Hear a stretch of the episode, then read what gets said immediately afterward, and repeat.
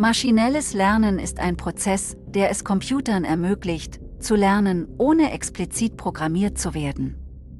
Dazu gibt es eine Reihe von Methoden, aber die gängigsten sind Training, Valisierung und Test. In diesem Blogbeitrag werden wir jeden dieser Schritte genauer betrachten und sehen, wie sie zusammenarbeiten, um genaue Modelle zu erstellen. Training ist der erste Schritt beim maschinellen Lernen. Dabei wird dem Computer beigebracht, wie er Muster in Daten erkennen kann. Dazu werden dem Computer Beispiele für Eingaben und Ausgaben vorgelegt, damit er lernt, wonach er suchen muss. Die Datenmenge, die für das Training benötigt wird, kann ziemlich groß sein, deshalb wird sie oft in zwei Teile aufgeteilt, die Trainingsmenge und die Validierungsmenge. Der Validierungssatz wird verwendet, um zu überprüfen, ob der Computer das Lernen der richtigen Muster Sie wird nicht zum Training verwendet, enthält also keine Beispiele, anhand derer der Computer lernt, Muster zu erkennen.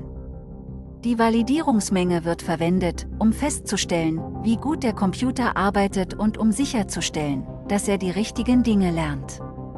Der Testsatz wird verwendet, um die Leistung des Computers zu bewerten, nachdem er trainiert wurde. Dieser Satz enthält Daten, die weder in den Trainings noch in den Validierungssätzen verwendet wurden.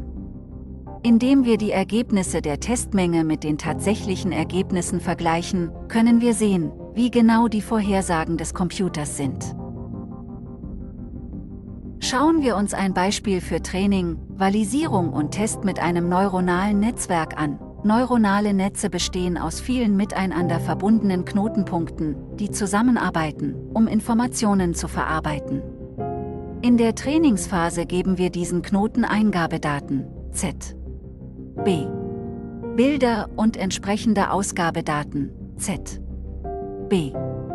Etiketten, vor. Der Computer ist in der Lage, sich selbst so einzustellen, dass er Muster in beiden Arten von Daten erkennen kann, so kann er genaue Vorhersagen treffen, wenn er neue Eingaben erhält, ohne dass wir zusätzliche Programmierungen oder Änderungen vornehmen müssen.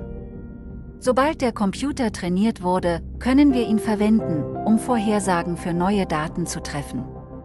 Dazu geben wir dem Computer eine Reihe von Eingabedaten, Z, B, Bilder und bitten ihn, die Ausgabebezeichnung vorherzusagen, Z, B. Welches Objekt ist auf dem Bild zu sehen? Der Computer erstellt dann für jedes Eingangsbild eine Vorhersage. Wie du siehst, ist maschinelles Lernen ein Prozess, der viele Schritte umfasst.